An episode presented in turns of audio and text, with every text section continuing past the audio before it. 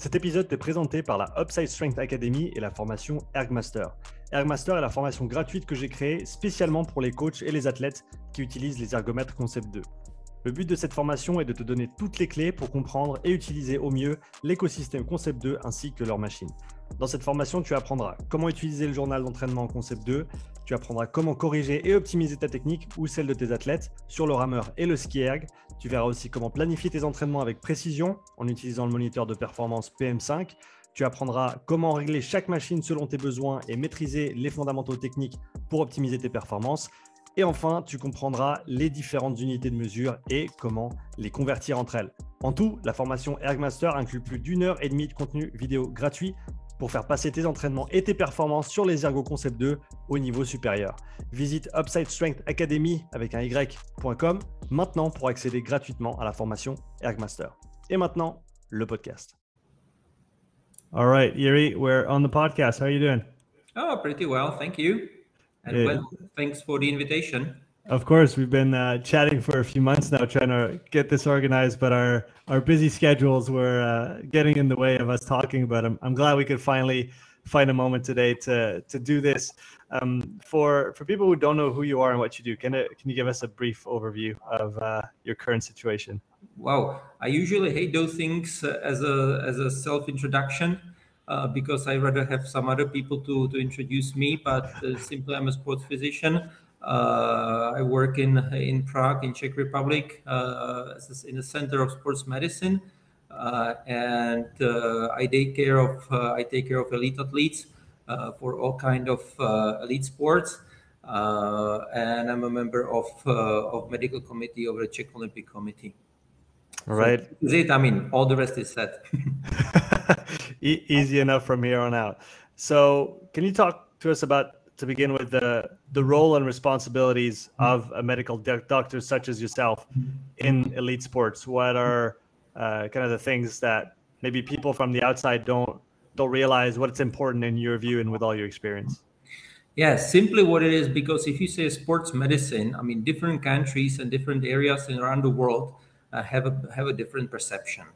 So what I'm going to say is usually a typical example of the Central European stuff, uh, where we can compare like Germany, German-speaking countries around, uh, small countries in Europe, uh, because many people understand the sports medicine as the injury prevention and injury uh, injury treatment which is only a part of that. Uh, usually, the elite sport or or sports physician for elite sport or team team physician is uh, is something that maybe maybe some some some of my colleagues uh, can, can can also uh, also comment on that. But simply, you are like a, almost a GP uh, for for the elite sport, which means that you have to have an inter, uh, understanding of a physiology. You have to under, have to understanding of rehab. You have to understanding of uh, of uh, of internal medicine, surgery, part of nutrition. So simply because you are there as a backup that that that athlete and their coaches and the team managers are coming to you and asking, okay, something goes wrong. And in many cases, we don't know why and we don't know what's going on. So it's you, it, and they are turning to you to help them to understand what has been done wrongly or what has been done uh, inappropriately uh, to uh, during training or whatever. Uh, and, then it's your turn uh, to help them to solve it. What are the biggest, let's say, problems that coaches and athletes come to you with usually, or that you've seen over the years? Uh, it's actually changing slightly. It's actually changing over the last year or last two years. Uh, it was definitely COVID, uh, which was a, in, in some way was a new one, you know, because it in past we knew about it. Uh, we knew about something which was called uh, which was called post uh, post infectious uh, syndrome. Now it's called post COVID syndrome. Uh, we knew that. Typical example was, for example, uh, EB, EB virosis or infectious mononucleosis. Uh, and you know there's a long history of athletes that has been terminated from the competitive sport because of the long post-infectious uh, post-infectious symptoms of uh, of EB viruses. Well, for this moment, uh, this is uh, this is now famous post-COVID. So this is, I would say, not number one, but definitely, definitely a big part of it. Uh, another part is uh, I don't want to say typical overtraining stuff. Uh, sometimes it's overreaching. So let's I, I would rather call it unexplained underperformance syndrome. Uh, and then another part is our, our respiratory diseases. Uh, another part is infection or let's say failure of failure of of immune system. Uh, recurrent uh, infectious, all the kind of sport. Uh, and then, of course, muscle, muscle, musculoskeletal stuff. Uh, so uh, gastrointestinal, cardiovascular. So all those things that you can imagine that uh, that athletes are are like suffering. So it's it's a really wide array, wide area of of the stuff that that you have to work with. I want to try and pick a few of those apart with you here. If we talk about underperformance, overreaching, whatever term we want to use for this, uh, what is going to be your line of investigation as, uh, like you said, a quote unquote GP? What are you going to think about first, ask about first, and how are you going to yeah. uh, help yeah. the athlete and the coach uh, navigate so, through this? So, the current approach for overreaching uh, or underperformance syndrome. Uh, so let's call it underperformance because we really don't know what's the what is the status and where where is the root cause. Uh, we call it uh, we call it there is a Latin term uh, uh, definition uh, per exclusionem. Okay, per exclusionem means yeah. by exclusion. So simply you have to cut one after another known diagnose and then what you are left is then un- unexplained underperformance. Mm-hmm. And what are the most important, what is the most important learning we have over the last two years since the COVID came on board is that we really rarely see or we don't see almost at all a typical overtraining syndrome based on the typical uh, lack of recovery and heavy trainings simply typical overtraining as described in, in the literature. What we have seen in many cases is the underperformance based on the huge amount of non-training based stress, psychological, nutritional uh, jumps on the training, you know, from, you know, okay, so not, not training a lot, then push back that he's not training a lot. So, so big jump. So usually those are like those typical mistakes but definitely not something that you can you can really like pinpoint okay here this is what you have done so much uh, you are too much on the on the on the on the you on the threshold training you have almost no recovery it's almost not existing anymore for, for this moment but what we have seen are all those small mild stuff and plus what is booming besides of the covid because we can talk about it later uh, is the uh, is the is, uh, is the the energy deficiency. I don't want to call I don't want to call it directly as a as an eating disorder because this is not that frequent, but energy deficiency is is a wave that is coming over, and especially in the women's sport. Okay, would you would you call that under eating as opposed to an eating disorder?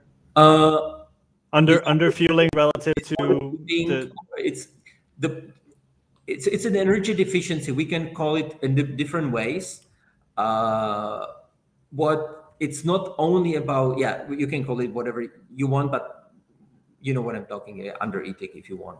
Mm-hmm. Okay, what what do you think is uh, is bringing this to the forefront? Why is it becoming? You said it was becoming more prominent in mm-hmm. in the last years. Mm-hmm. There are two to three things. Number one, what I see is a strong push for the for the for the um, uh, for the outcome uh, or um, kilogram per watt, uh, kilogram per uh, per tempo. So simply, it's an efficiency. It's a it's not a metabolic efficiency, but the weight mm. efficiency. Mm. So using a, a weight uh, uh, as a part of the performance improvement for those who are not at that level that they would that would be qualified to do it which means that those things are already starting as a as, as a stuff in the in the in teenager age in junior age u23 category while it has not been there in the past. So this is the first one. The second thing are the changes based on the COVID and the post-COVID era in the in the in the changes of training or training changes and increased volume, while in many cases the increased volume and increased intensity is not followed by the increase of the of the food intake. So mm. we have athletes, for example, who changed this the team. One of the really elite athletes, I will never name the I will never relieve the names, but I'm talking about Olympians who started to uh, to to train with the with, with another country while uh, in the Czech Republic the typical was uh, was the the the, the, the polarized training. Uh, in the in the other country, it was pyramidal training, uh, more even uh, forcing to the threshold training. the athlete improved heavily in all the tests and was was about to be fantastic in the in the Olympic Games, and then completely failed in the in October November last year. Uh, and we found out there was a huge energy deficiency because as she uh, shifted to the uh, to the from polarized to the uh, to the threshold or pyramidal depends on how you define define it. Uh, the energy the energy output was much higher, uh, and she really unintentionally got to the huge energy deficiency.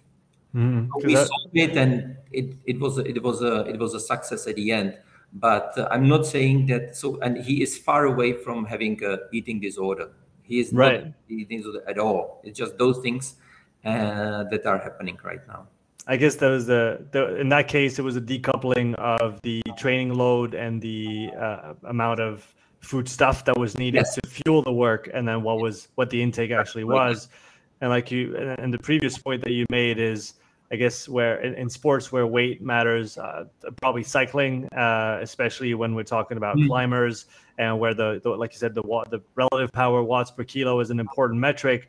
Trying to drive the weight down can be a way to improve your performance, but mm-hmm. uh, it comes at a cost, and especially as you mentioned. Um, for for women and and maybe for even young girls, as you were saying, in, in their teens, where their intake is going to have a big impact on uh, their menstrual cycle potentially, and that mm-hmm. is something that uh, you could probably talk about more than than me as a qualified uh, a mm-hmm. qualified practitioner. Mm-hmm. Yeah, because because this is this is known for for many years, you know. Because uh, I don't want to offend anyone uh, into the east uh, to us, but we know about many cases that happened in the past. I cannot comment for this moment about the current status uh, but uh, the, the, the former Soviet Union has been has been known by manipulating uh, the weight to avoid actually menstru- menstrual cycle. you know, intentionally avoid menstrual cycle uh, to improve the performance. Or uh, there are even cases where the where the uh, where the the anti-baby pills has been used to to manipulate with the menstrual cycle to fit not to the healthy girl but uh, to the to the training itself so uh, the, the more about the racing. So those are the right the, the extreme stuff uh, but and, but it happened in past. So I, I, really can't comment right now but from the past we have a lot of learnings about that. And everything everything what i'm talking about has been also part of the part of the weight uh, weight strategy to manipulate the performance. Mm-hmm. can you talk about the weight can you talk about the negative impact that um, I guess a restricted caloric intake for a female athlete that is, you know, putting out a, a big amount of uh, volume and training and probably intensity as well. What is going to be the short-term effects and the long-term mm-hmm. effects of that mm-hmm. uh, energy deficiency? Mm-hmm. In the short term, in short term, everyone will everyone. It, it's a trap because in short term, if you if you lose the weight, everyone improve. I mean, that's it's not a brainer. Uh, what what is happening uh, in the midterm that uh, what, what we what, what, not only we see but those are the typical examples uh, first of all is a dysfunctional dysfunction of the thyroid the thyroid, the thyroid gland mm-hmm. uh, and it's so-called isolated deficiency of T3 uh, which is one of the one of the one of the one of the um, the hormones coming from the th- thyroid uh, Uh, another stuff is uh, is low glycogen level. Uh, so which means that uh, that in many cases the, the, heart rate, the maximum heart rate goes down, and definitely definitely the the glycolytic glycolytic system is down. Uh, but once again, uh, for the for the for the for the long performance uh, for 10k or athletic, let's say 30 minutes and longer, this this works pretty well because they improve just by by decreasing of the glycolytic power. So once again, they feel it's it's it's appropriate. Uh, and then as, as it follows, the, one of the issues is that it is more prevalent uh, than in the regular girls uh, are the are the gastrointestinal disorders uh, and uh, insufficiency to to receive uh, to receive and and digest uh, digest gels and saccharides uh, during uh, long long long, long races like a marathon or even cycling. So at the end of the day, in many cases, they got to, to the hypoglycemic and hypo and hypo hypoglycemic status in the hmm. worst scenario. but but definitely uh, definitely low, low, level of, uh, of, of, glycogen, uh, and, and, they and they bonk. so those are like the typical sports stuff. stuff. people don't realize one thing what the, the most likely root cause of the decreased maximum heart rate is based on the fact that uh, that muscle that heart muscle uh, uses uh, uses lactate as one of the primary source for the energy uh, and as you have uh, low glycolytic capacity, you have a you have very low uh, low glycolio low lactate offering to the to the heart muscle, and then simply you can't the, the, the muscle uh, is running on, on the safe, let's say call it safety mode or whatever you want to call it. So simply the maximum heart rate goes down uh, and maximum power goes down. So those are the, the, the midterm what we see. Uh, and then as it continues, uh, of course, of course, loss of menstruation, uh, loss of loss of uh, changes changes in mood in attitude. Uh, there is one thing what you can hear and what you can what you, what you can what you can read is about uh, is about osteoporosis. Hmm. but unfortunately, we have we have several cases that has been tested in DEXA, uh, and unfortunately, what is what is actually showing that DEXA is not sufficient for this moment for the for the for the uh, energy deficiency uh, as a diagnostic tool. Uh, because the the continue the continuous training uh, works as a preservation stuff uh, for the bone density. So bone density is is falsely okay, uh, while if you would have non-athletic person in energy deficiency, definitely bone density would be would be decreased. But this is not working. Mm. Uh, in uh, this is not working as a screening or as a as a, as a good example as a good uh, good examination uh, for the energy deficiency. Uh, and then as, as it goes, VO2 max down, and then going down and down, and then you have the rest. Mm-hmm. Um, going back to what you mentioned about the glycolytic system and um, having low levels of uh, glycogen available through that uh, energy deficiency syndrome, underfeeding, would there be would a very low lactate value on say a, a, step test be an indicator or maybe a signaling that we have to look into this further and, and that might mean underfeeding for that given athlete. Say, I, I test athletes quite often that I don't know personally. They come to see me. I haven't uh, seen them. I obviously have a questionnaire for them. But if I see, uh, I, don't, I don't know what you would qualify as a very low lactate value uh, uh after a mm-hmm. maximal effort step test, but uh, would that be an indicator of a potential uh, energy okay. deficiency? So before I answer that question, we need to do to, to discuss one thing, uh, which is a technical stuff, because many people don't realize think that okay, lactate is lactate. So if we measure two millimoles, it's two millimoles. If we measure four or four, six, whatever it is, it's just a hard number. Many people don't realize that this is an electrochemical process based on the device and what we have seen over the last year or last two years, unfortunately, significant changes in the in the uh, in the design of the of the of the devices and also on the strips, which means that uh, I don't want to. Okay, I will pinpoint the, the company. uh, because I was vocal about that as well. Uh, for example, the new Lactate Scout uh, 4, uh, measuring significantly lower numbers than the lactate than the old uh, Lactate Scout Plus. Uh, and I've been in discussing with the manufacturers, uh, manufacturer, you know, heavily about that, and they deny that nothing has changed. And finally, actually, there was a paper, a white paper, actually showing that uh, due to internal changes, uh, the, the, the the measurement between between 0.5 and 2 millimoles are different in the in the Lactate Scout 4 uh, versus the Lactate Scout the previous version. And if you don't know that, you would think, okay, your athlete is doing perfectly well. Uh, or you can say yes, the, the, the, something got wrong, and maybe he got to the to the uh, to the glycolytic depletion staff status, or uh, the patient or the, the athlete didn't have a breakfast in the morning, or has been even starting starving for two days, uh, which is in fact not real. So so one thing before we go to the to the lactate testing, and by the way, it's, it's general because we have the same issue right now with spiroergometry, but we can talk about it later because they changed the software, the, the, the sensors recently. Mm-hmm. So uh, so go back. So before we say based on the lactate measures, how reliable are the measures right now? So so whenever someone will be measuring lactate, uh, and there is another example because they, they changed not only the the, uh, the device but they also changed the stri- strips.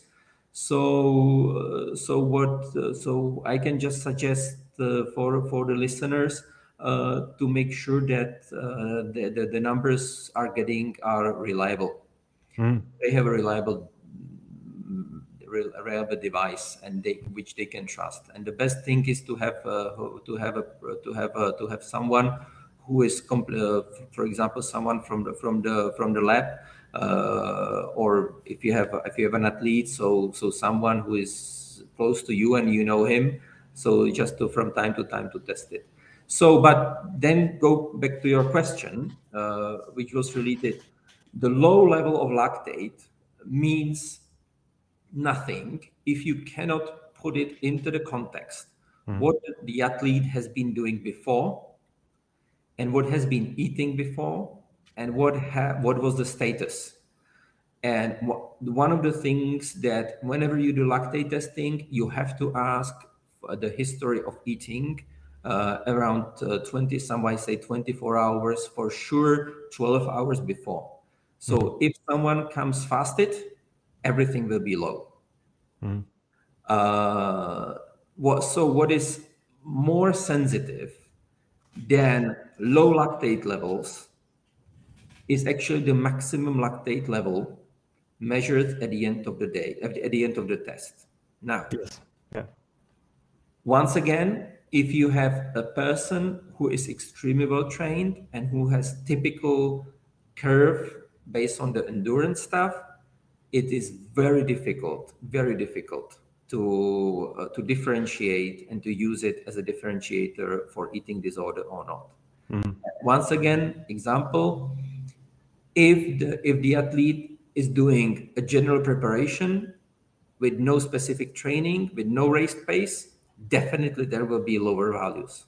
Mm-hmm. As soon as the athlete goes to the to the training, definitely the higher the the, the, the higher part of the curve uh, goes higher. And there is another technical caveat, or technical but a biological caveat, which is measuring only one uh, one sample at the end, which is wrong. You need to measure uh, a type of Mader style for the VLA max. So you have to measure minute by minute until you reach the maximum maximum like maximum lactate uh, lactate level or maximum lactate value at the end of the day. So if you if you are really looking at the right part of the curve, you should not stop only at the end of the last step, but you need to measure constantly after the ones after the last uh, last step until you reach the maximum. So first to, to the first decline, to the first decrease. Okay, because that because I guess you you might not be manifesting the highest value you will see on the absolutely. last step yes. right at the end absolutely. of the effort yes absolutely for absolutely for example for sprinters i'm talking if i say sprinters i'm not talking pure sprinters 100 meters but let's say sprinters uh, in bike uh, in, on the bicycle or cross country skiers. Mm. definitely, those people can reach somewhere 11, 12 without any problem. but if you but this is not their maximum maximum lactate capacity. Uh, definitely because uh, because the consumption is much lower than production. So so they continue rising the lactate levels after the test until 16 17 we have seen 18 uh, and by the way this is another step because usually the devices are uh, are uh, devices are actually de- designed to measure around 2 3 6 and 7 max as soon as you go over 7, 8, 9, 10, and even to double digit, the differences between each device is so huge that you really cannot compare, and there is no way you can compare device A and device B. There is a great table from the Norwegian sport, from the Norwegian Institute of Sport, that uh, they have uh, they have uh, there is a, that table can is actually showing the differentiation between between those devices. But once again this table is not new. It has been done a few years ago. And as what i was saying about uh, about the changes the current changes in the designs uh, it's you have to be very cautious uh, to measure the, the maximum lactate for this moment Okay, that's so that's interesting. So two things I take away from this because I actually do have a Lactate Scout 4. That is the device that I'm using. I, I, remember we talked about this on Twitter a while ago about the um, I guess the underestimation of BLA under two millimole in that device compared to its predecessors. Uh, so knowing that this is going to be low relative to what I might see on another device, and then uh, like you said, the testing at the end that needs to be done every minute, and then so so get, getting back to my initial question. Um, if we do do that measurements, like you said, that that max value on the test, is there values that you may deem extremely low for a, a type of athlete, like say an endurance athlete, or it's individual.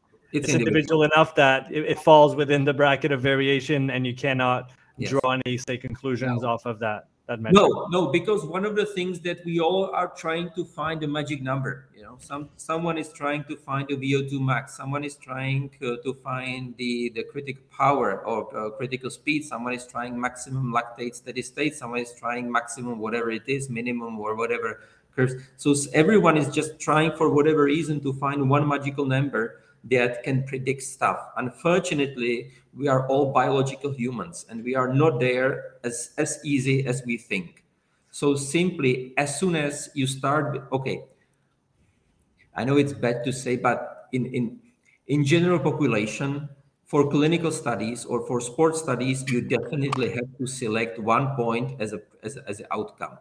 And there, definitely, you have to select one, and that's up to the discussion of the research team or whatever your solution, what to do.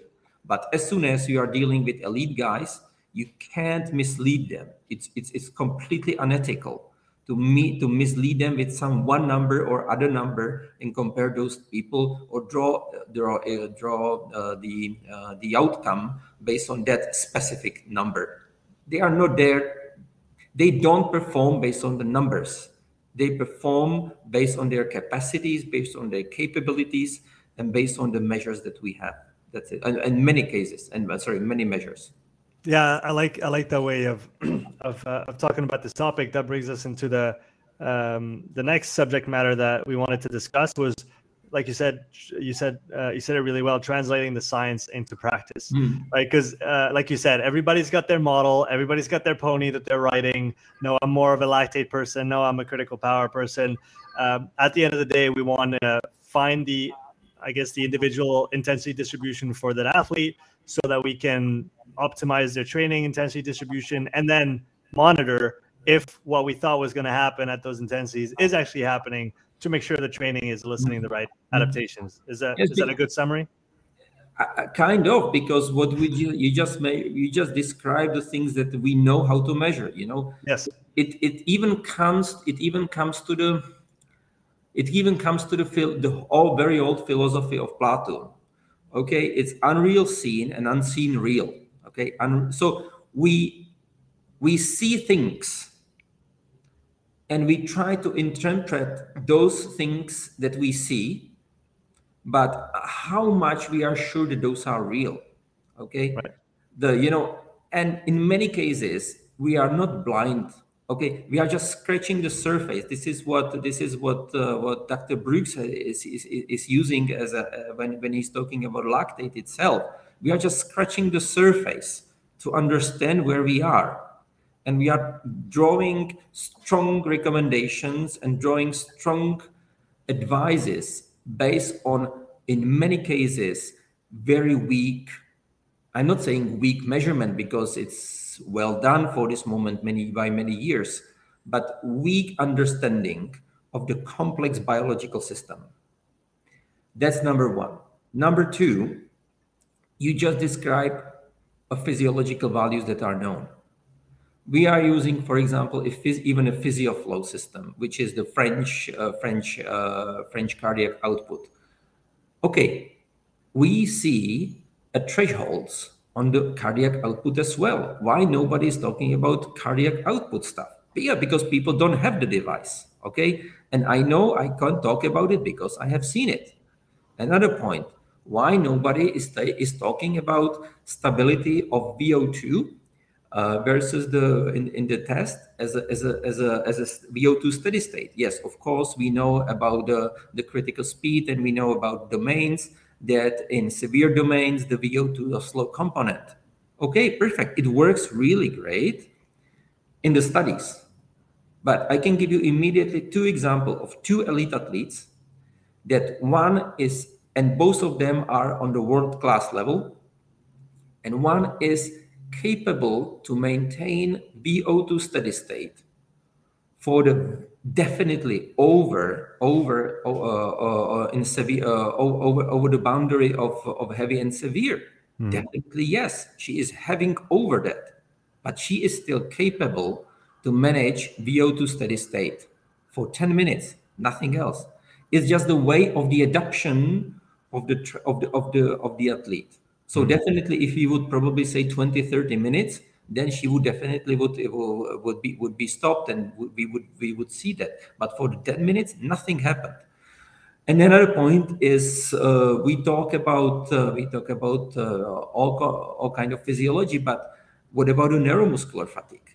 Okay how you measure neuromuscular fatigue? How you measure stamina? How you measure uh, the impact of the the impact of the of the muscle muscle muscle skeletal, system rehab, physiotherapy.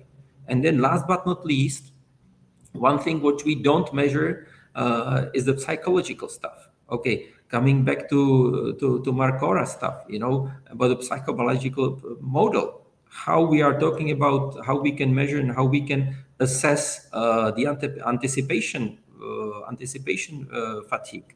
Okay, mm-hmm. someone believes, someone don't.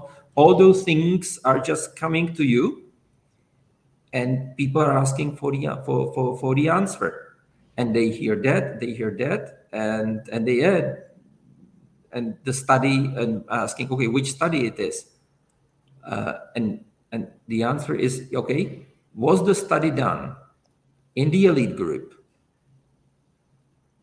and the, on your on your and homogeneous group on your sport or yes or no and if yes then we can talk about it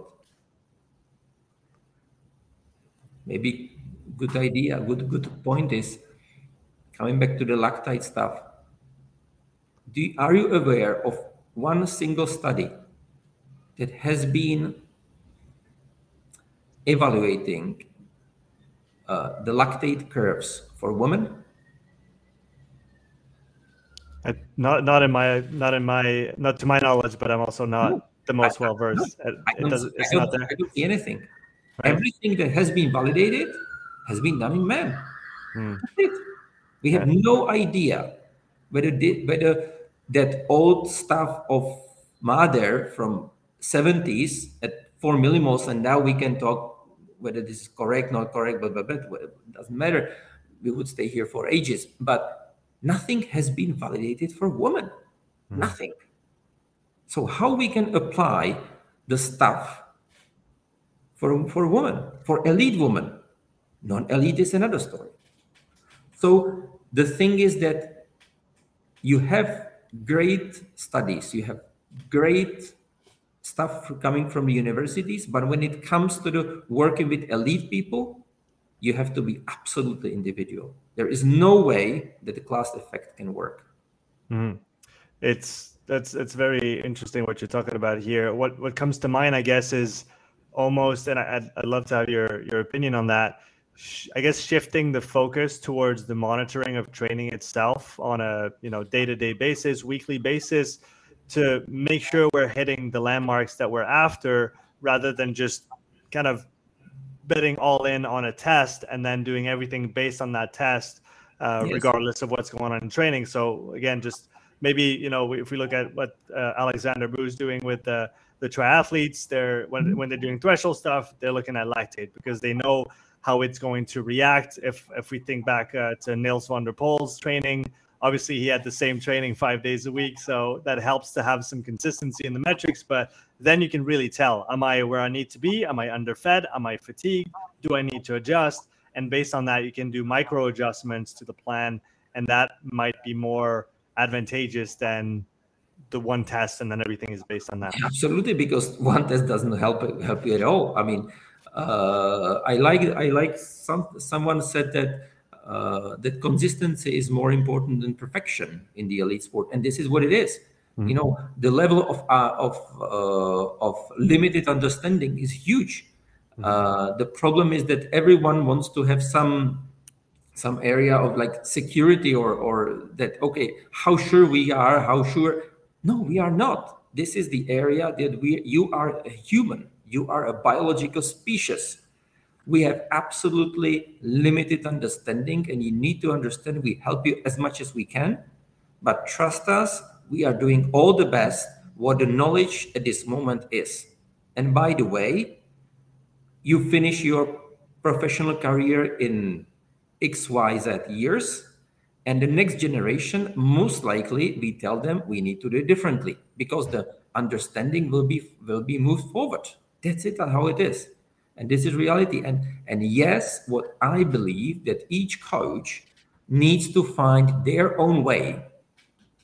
And this is and our our task as physicians and this is something as a historical historical stuff in Czech Republic. The uh, this is coming also to Germany uh, or German speaking area here. Um, the sports physiology, uh, the, the, the exercise physiology. Uh, is actually in many cases not existing as, as per se as education but uh, but uh, sports physicians are part uh, the part of the work of the sports physician is exercise physiology uh, it brings a lot of value for us. So I I do stuff as an exercise physiologist as well. Uh, even there is no formal education for that because exercise physiology does not exist. But why I'm saying that that uh, you can advise them, you can correct them based on your knowledge. Your task is to correct the mistakes, but let them work and educate them. Mm-hmm. And as soon as they are and they are guys who are mad about technological stuff okay you can think what it is about uh, and they are, they are guys who are totally practical and they work only with rpe and they have good results uh, so your task is not to comment whether this is correct or not your task is to offer them which is okay or not and which is not okay or not which is like okay the current understanding is this and that and he and he or she has to decide yeah, that's that's such a great point. What comes to mind is uh, George Box's quote: "All models are wrong, but some are useful." Yeah. And then Kieran Flat always says, "Whoever has the best model of reality wins."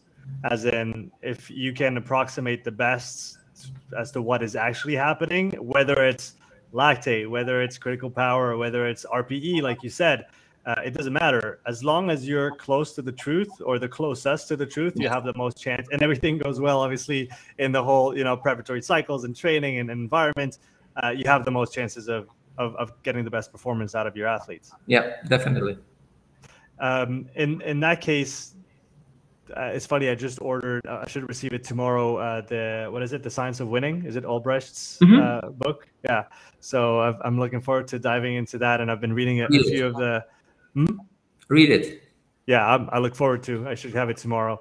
Um, regarding the, the the the modeling of human physiology using lactate, do you see value in in that model over other models in its practicality, in its accuracy? I guess maybe the accuracy comes down to how the coach can apply it with his mm-hmm. athletes. But from mm-hmm. your experience, is uh, what what value is there in that model? Yeah.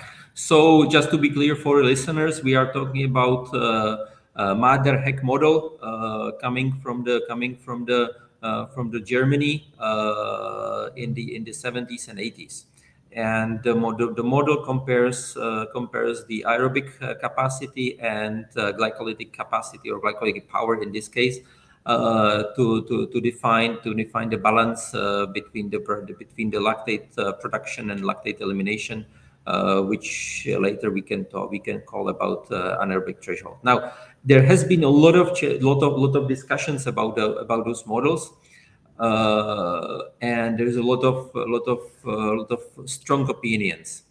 Uh, so I can just say my opinion about it, uh, and I'm tired of, uh, and I don't want to get to the uh, to the to the to to discussion because they are more experienced people in that area and skilled, and they are molecular biologists and exercise physiologists who study it but I can comment it from the from the practical point from using it to the to the athletes. Mm-hmm.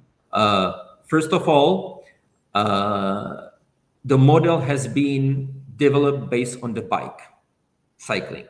Okay. As soon as we try to to to move it and shift it into any other sport, we usually failed. Hmm. Which means it is not that it's not working, it's not existing it's just the way that how it was developed is based on the bike. Now, then he comes once again to hundreds of years back to the exercise physiology. Why the hell we do everything on a bike? Because it's easy, mm-hmm. right? So it's easy. It's measurement. A lot of a lot of uh, movement noise is gone. Uh, running economy is gone. Uh, all those things can simply are excluded, and we are really having uh, having the most the most purest biology of, of human tissue. Mm-hmm. Uh, there are many, many caveats, uh, but in principle, what I wanted to say is that the model itself, as a model in, in the brain and, and way of thinking, is actually has been proven to us in the reality at, uh, as correct. Mm-hmm. But we have for this moment, and contrary to many tries, we have not found the correct way of measuring the VLA max.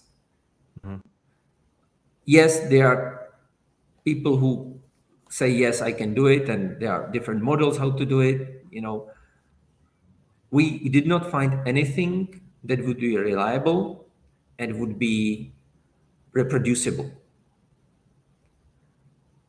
We are just using it as a way of thinking and approaching as a coexistence of the aerobic system and glycolytic system.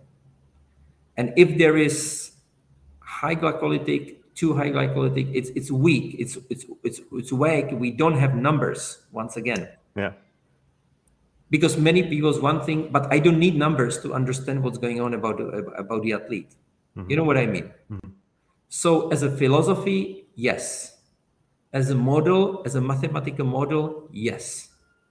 As the strong, as a as a simple application to the testing of athlete, at this moment, I have to say no. Right. You know because, what I mean? Yeah, yeah. It's because once again, this is very simple model. We are describing a complex mm-hmm. case.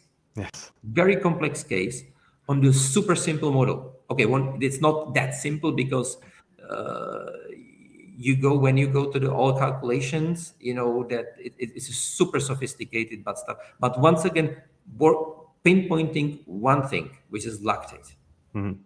yeah i i got a, into a, an exchange of emails uh, with a, a, coach. His name is Andrea, I believe, and he might be in the Czech Republic if I'm not mistaken, but I'm I'm not quite sure. Um, um, what's his last name? Uh, I forget. I was having a conversation with him on, on, Twitter, and he essentially pulled just the, the the lactate values that I had shared off of the different tests and trainings that I had done, and he built my model and he built a predictive model of my performance on a given type of session and i did the session and i sent him the data and fair enough it was you know pin like on the nose exactly what it was it was like oh i did four and i could have done maybe a half more and that's exactly what his uh, model predicted which i thought was fascinating and kind of opened me up to to this this this side of things and starting to think more about okay we have all those different models the critical power we have um, we have the lactate we have now people um, you know trying to, to get to predictions with uh, oxygen kinetics like muscle saturation oxygen muscle saturation. Uh, brett kirby did some work on that uh, and i know phil skiba was part of the breaking two project as well all those things i guess just try to get to the same thing right? Mm-hmm. We're all but just from different perspectives with different tools, different assumptions, and different limitations as well. You were talking about, um, you know, the more I, I move forward in, in all of this and my understanding, the more I see that understanding the limits of your model is probably more important than you know knowing your own model through and through. Yes. If you know where it's applicable, it's it's like somebody that isn't aware, uh, you know, the, the, the intrinsic limitation of a critical power model, for example, is that it doesn't predict anything underneath critical power. You can't say what's going on at 90% of critical power. That's not the point of the model. It's got a window of applicability, and you have to respect it. And then your model works quite well. It's it, it holds up. Uh, but as soon as you come go out of the applicability field, then that that falls, and you can't rely on it anymore. So you have to really understand what are the strengths and the weaknesses mm-hmm. of whatever model you want to work with. Definitely, because because one of the things why all those model has been has been developed. Uh, usually those are not for steady state, but let's say call it uh, you know a very simple simple kind of movement. Okay, mm. so but as soon as you have a cross country skiing, you go, it, it just I mean how you can apply those things to the to the practice because uh, you know talk to Holmberg. I mean the way how they try to to to to measure the anaerobic capacity you know they tried two to three things and each of them is was giving uh, different numbers. Uh, change the change the change the change the change the style of, uh, of, of skiing and you have completely changed stuff. Mm-hmm. you know then then you go to the then you go to the because we work with with water sports. So of course uh, you know uh, you can you can do some stuff on the on the kayak on the kayaking flat water kayaking. You can do some stuff on the on the rowing but as soon as you you get to the the water slalom, I mean, you are lost, you know, because so so so because one thing that um, the Twitter area and uh, and also the, those podcast stuff uh, is usually based uh, based on based on the based on the based on the cycling, triathlon, uh, running stuff, maybe some gym stuff. But uh, when we are talking about Olympic uh, Olympic sports, and trust me, I mean, our responsibility is uh, okay for winter sports, cross country skiing, uh, the speed skating, and then we have figure skating. Whoa, oh my hell! How we can, how to help the conditioning coach of the Czech national team for uh, for for the figure skating, mm. uh, help them to improve their performance. How you can measure the performance? You, you, know what I mean? Yeah. You know, so so then all those models are just completely going to fail yeah. because because this is completely different kind of sport and our famous ice hockey i'm talking you know? So and then then you go those things are just just so difficult. As soon as you switch from one sport or or one discipline uh, going to two to three other disciplines another shot put okay? We are taking care of of shot put uh, uh, in the track and field. Yeah one thing is that uh, Tomáš Staněk, who just won the won the bronze medal. I mean, that guy is huge. I mean, huge, and his VO2 max is huge. I mean, unbelievably huge for the shot putter. One of the thing is that uh, okay, uh, okay, how much there has to be VO2 max? How much value is for is is on a VO2 max for a shot putter, shot shot putter, shot putter? And that's a big discussion. Someone yeah. say nothing, not really. And my argument is, uh, uh forget it, because that guy needs a hell of recovery stuff. Right. So, it's it's it's not it's not necessarily about the transfer of the value itself and the performance yes. of the sport, but it's a general quality that allows you to tolerate immense amounts of volume in training for absolutely. your sport.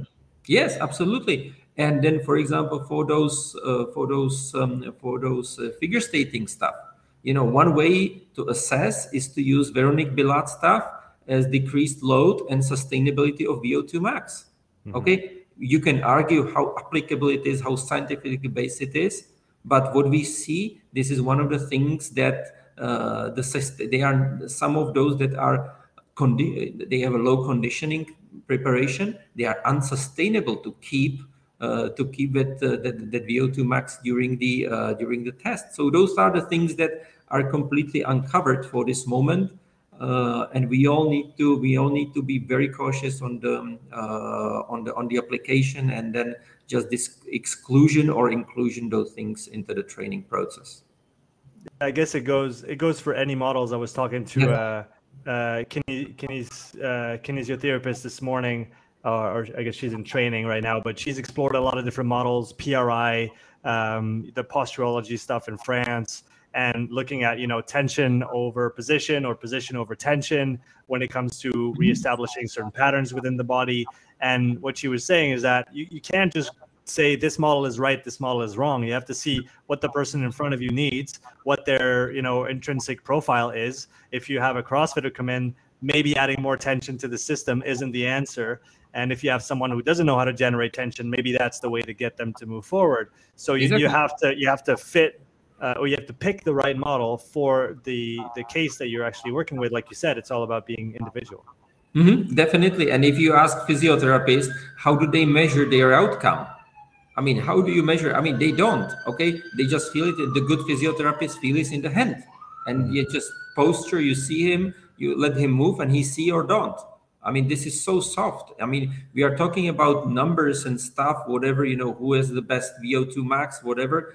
Uh, and then you have a physiotherapist who who sometimes bring much higher value than all the all the exercise physiologists just just correcting the posture uh, and improvement and imp- by improving the by improving the economy of movement. That's it. Nothing else. So this is something that is completely forgotten in many cases yeah, and like you said, uh, going back to a point that you made earlier in the in the podcast, we like to rely on things that seem tangible and measurable and yes that we can control because it gives us a, a kind of a, an illusion of uh, safety maybe yes. that we have something to hang on to because like you said we are as a as an organism we are an infinitely complex system that we're nowhere near to understanding and i guess wrestling with this day in and day out can be a little bit tiring yes yes.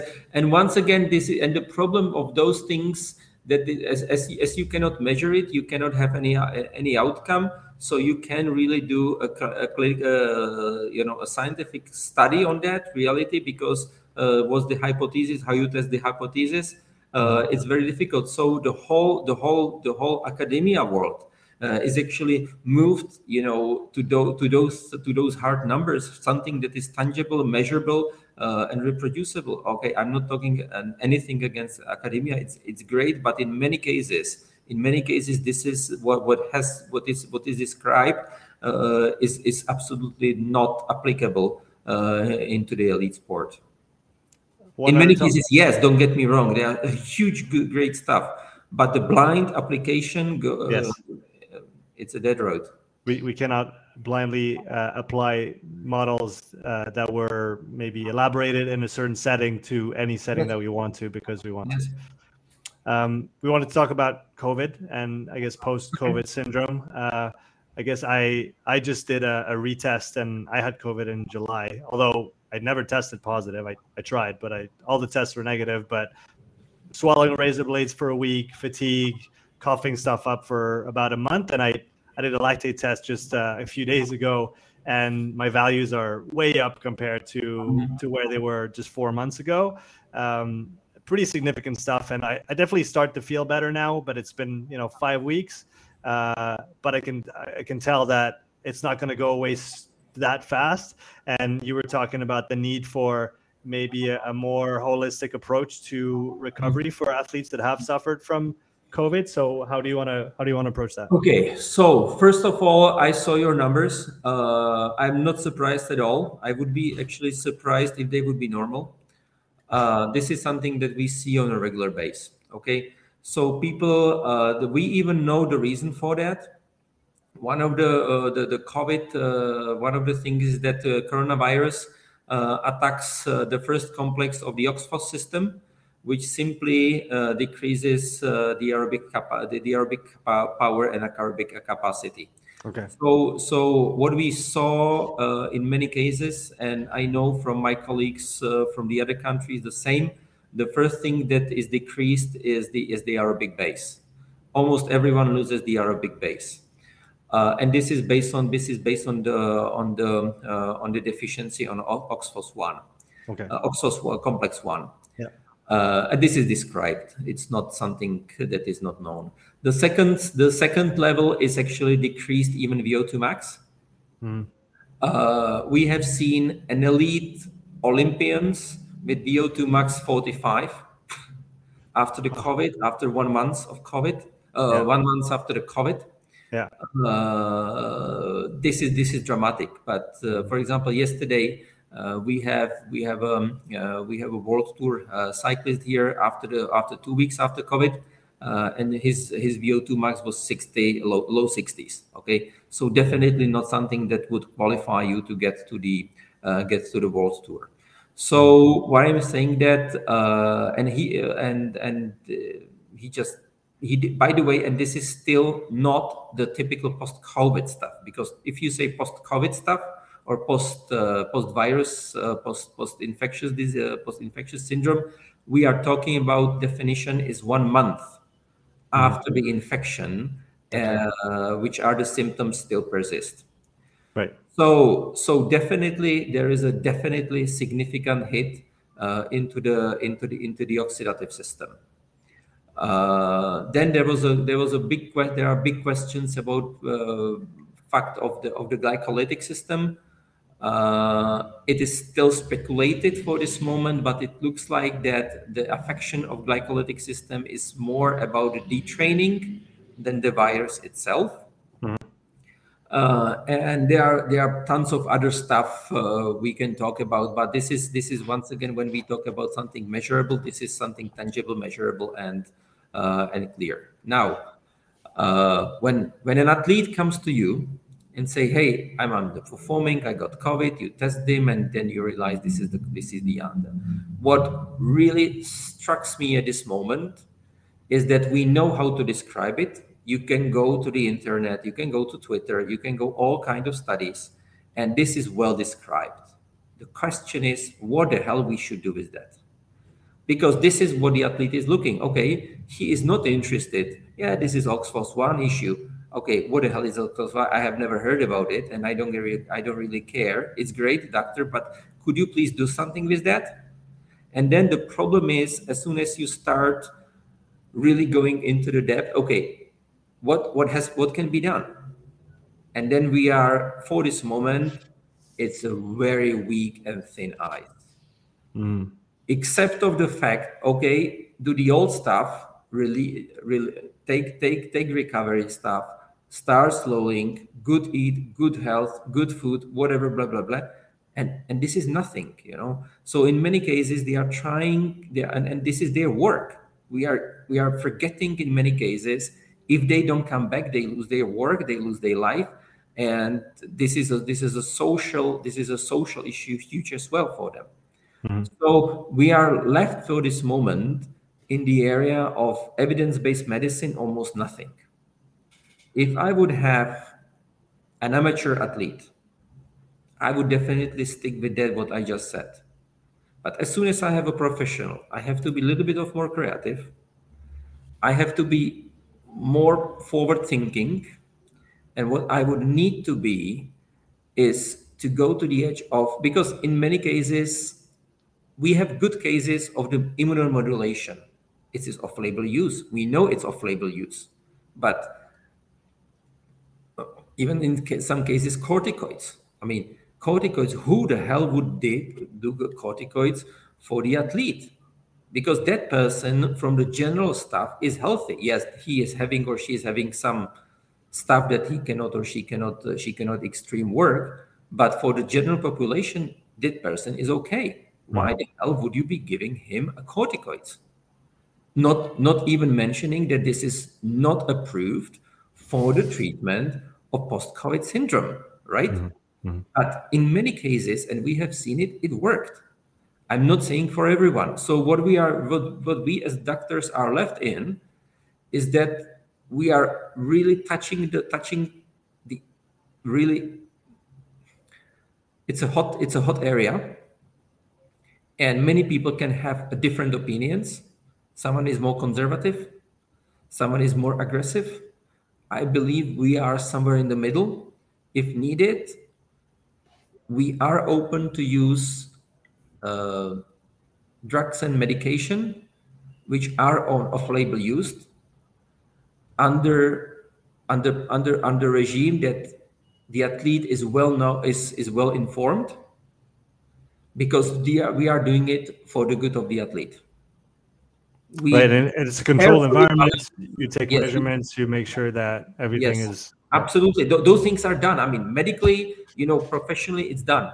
It's just the way how you approach and the way how you actually leave the person in the space, not actually helping him or helping her mm-hmm. and trying to be more aggressive and helping her or helping him with more aggressive approach. And i have no simple answer. We have it has to be individual. There's one yeah. thing i probably should mention to all the listeners. Everything what i was saying is that of course is doping free okay? So that's another stuff.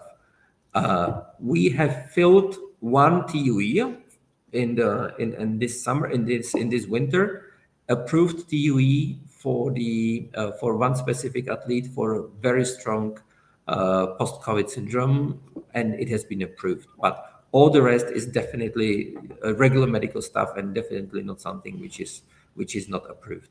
Mm-hmm. I, I want to come back to this because I think it's important that we we talk about it. Like you said, there's a, a general lack of direction as to what to do. So um, I want to come back to this. One thing that came to me when you were talking about the um, OXPHOS, the complex one that is affected by uh, by COVID.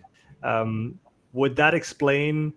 Is there a, is there a direct link between uh, lactate reuptake and pyruvate oxidation and that complex one? And the reason I ask this is because my lactate values are much higher than what I'm used to see, and that la- that that 300 watt step did not feel like 17.5 millimole. I mean, yeah. I know what 15.5 feels like at 325, and it really hurts. And that was nowhere near as bad. And I was surprised at how high those those values were for the level of. I was at a nine RPE, and I, I, my legs were hurting, but I was controlling my breathing. Like I, I wasn't dying, and that was really high. Is, is there any mm-hmm. link there? As in, yes, it's it's higher because I'm not be able to reuptake as much as they used to be? Yes, be, yes, because one thing that you have a limited uh, you, you you have limited uh, oct- you limited lactate oxidation. Right. Yeah. So so as soon as soon as uh, we, uh, it's there are patients there are patients with uh, with uh, with mitochondrial disease who has uh, who has very similar uh, okay much worse but who has similar symptom who has similar effect of the uh, of the of the OXPHOS system. Uh, we have a one fighter uh, that is having that is having deficit in first and the third third oxidation ch- chain on the OXPHOS, mm-hmm. and definitely her and when, and when she got uh, when she got the the uh, the uh, the COVID, you know her her numbers were just completely off, mm-hmm. and and she already had that that that disease before. Uh, and definitely, definitely, lactate curves. What you are were just describing is definitely is definitely just proving that because uh, there is a limited uh, limited uh, lactate oxidation. All right. So especially, especially, um, I, I, it, it's difficult to prove it based on the high numbers on the 15, 17, but definitely this is something that is that is linked to the that is linked to the low lactate values. Okay. Um, so going back to I guess what practical conclusions can we take from this, or what can we what can we do? Uh, you said you know just go easy and take your time. It, it doesn't cut it for the elite athlete. Uh, so, if, in your estimation and with your experience so far, what is the right approach for a return to you know training volume, training intensity for athletes that have suffered from COVID? Yeah. So uh, we have we have uh, we have written the guidelines for elite athletes uh, for the for the Czech Olympic committees. Uh, there is a staged approach, uh, but uh, there are there are other guidelines in different different different different countries and different governing bodies. But simply, what is common for each of them, it has to be staged, and and only if you pass if you pass the test or whatever um, an appropriate end of that stage, you, you can move to the to the to the next stage. Mm-hmm. And simply yes, uh, if you exclude all the medication, all the other stuff, definitely you need you need start with slow. And one of the things how, how you can measure it is very simple. Uh, it's a it's um it's a heart rate it's a heart rate versus power. Uh, it's a heart rate versus tempo. Uh, as soon as uh, and of course once again if you have those numbers from pre-COVID, pre-COVID perfect. In many cases you don't. So then you are once again left with RPE uh, and, and you're feeling uh, versus tempo because they are still at least not, not using not using heart rate monitoring at all. So so RPE versus tempo. Uh, and then you you have to you have to be patient. As soon as you as soon as you start with uh, with with zone one, whatever, so beginning recovery zone, uh, then you can then you can get to the zone two, three, and so forth. Uh, but one thing you should not forget uh, is actually the strength training because one of the things uh, which is forgotten on that long slow distance and and recovery training uh, is actually the loss of uh, of the glycolytic system and loss of strength as to, mm-hmm. and when we and we have the very nice numbers of some from some some some some some deconditioning studies but also from the real stuff uh, the first thing that is that that is wiped out uh, is actually maximum maximum speed, maximum power, uh, which is gone after one or two weeks completely. So one thing people usually forget, uh, forget usually forget those those those. Uh, we can I don't want to say polarized, but super polarized. So strength, and and then then then recovery stuff. And then actually as as it goes as it goes better and better you know move it uh, move it more to the more more to the uh, to the to the middle. to, to the middle exactly. Yeah so uh, this is what everyone can do.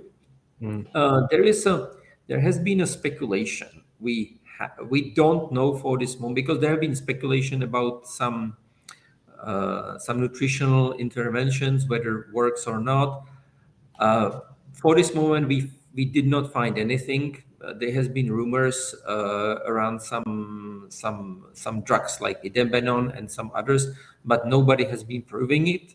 Uh, for this moment, uh, those are the, stuff about and then then then there are in cases what we have seen as I, as I said some immunomodulation stuff because the COVID itself is is the stuff of the of the post-COVID is the overreaction of the immune system.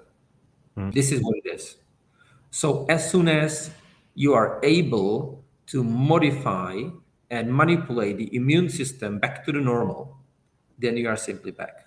So omega six uh, is usually used. Vitamin D is used, uh, and then it, when it goes to the prescription medicine, uh, some some immunomodulation stuff and as I said, in some extreme cases, corticoids. Mm, yeah, to give a uh, an illustration of the changes in heart rate to power, I I usually rode my easy zone two around 140 watts, and I was always around 110 heart rate.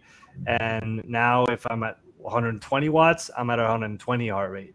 So I've mm-hmm. gone down 20 watts and up 10 beats.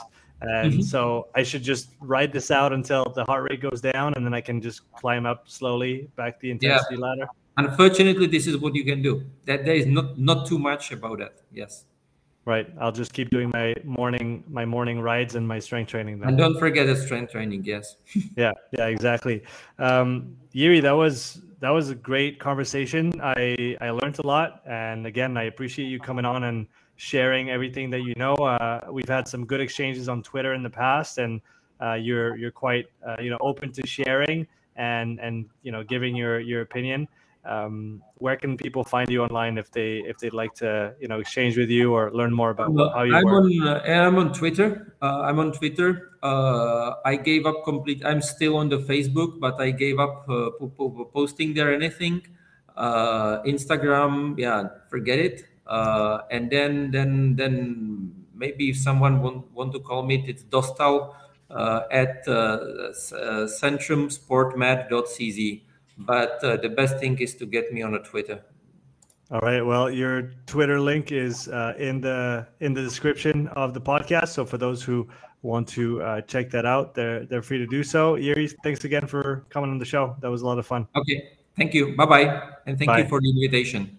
It was a pleasure. Take care to this episode. If you would like to support the podcast, please take a few moments to leave a written review and a five star rating on Apple Podcast. If you want to watch this episode again, you can find the full video recording on my YouTube channel. You'll also find hundreds of hours of free content, all my podcasts, my thoughts of the day, structured presentations, and more. So don't wait, go subscribe, and I'll see you in the next episode. Take care.